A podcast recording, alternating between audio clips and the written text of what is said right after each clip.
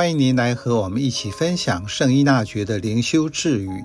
六月九日，超越会规所规定的公开实行的克己，理应被禁止。这是为提醒我们，服从胜于祭献，而且不可愚蠢的吹捧自己。人类的团体为了能有更好的生活。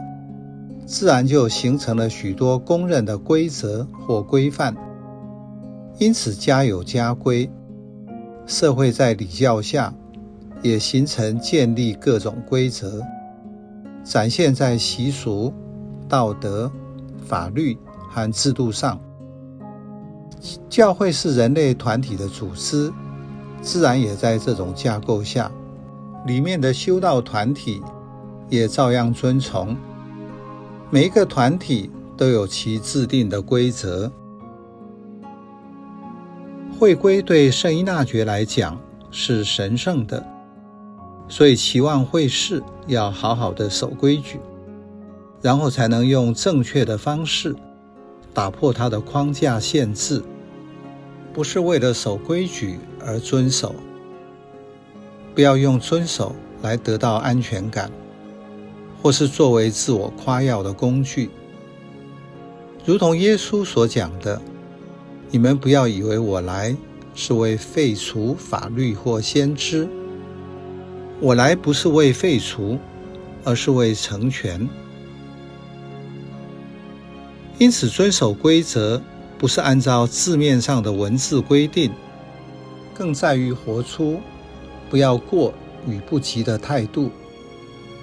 这句字语所要讲的是，你不要随随便便不守会规。例如做刻苦，做超过会规所规定的，就是违反了会规。所以教宗方济各很强调分辨，在这个情况下，要看规则立法者的本意是什么，并不是要人在任何情况下。都死守规矩或抱残守缺，这绝对不是立法者的原有精神。星期五守斋是要人想起耶稣的苦难，他为全人类带来生命的救赎，所以守斋是要与耶稣同苦。教会法开宗明义的说。是为了人灵的救赎。在灵修成长上的问题是：你会不会自己去培养这种精神？自己知道这是什么？在什么时候要去问人？最后还是要回到自己和天主的关系。所以重点。你的天主是怎样的天主？是虚无缥缈的，还是实际的？天主借着这些规则，想要跟你说什么？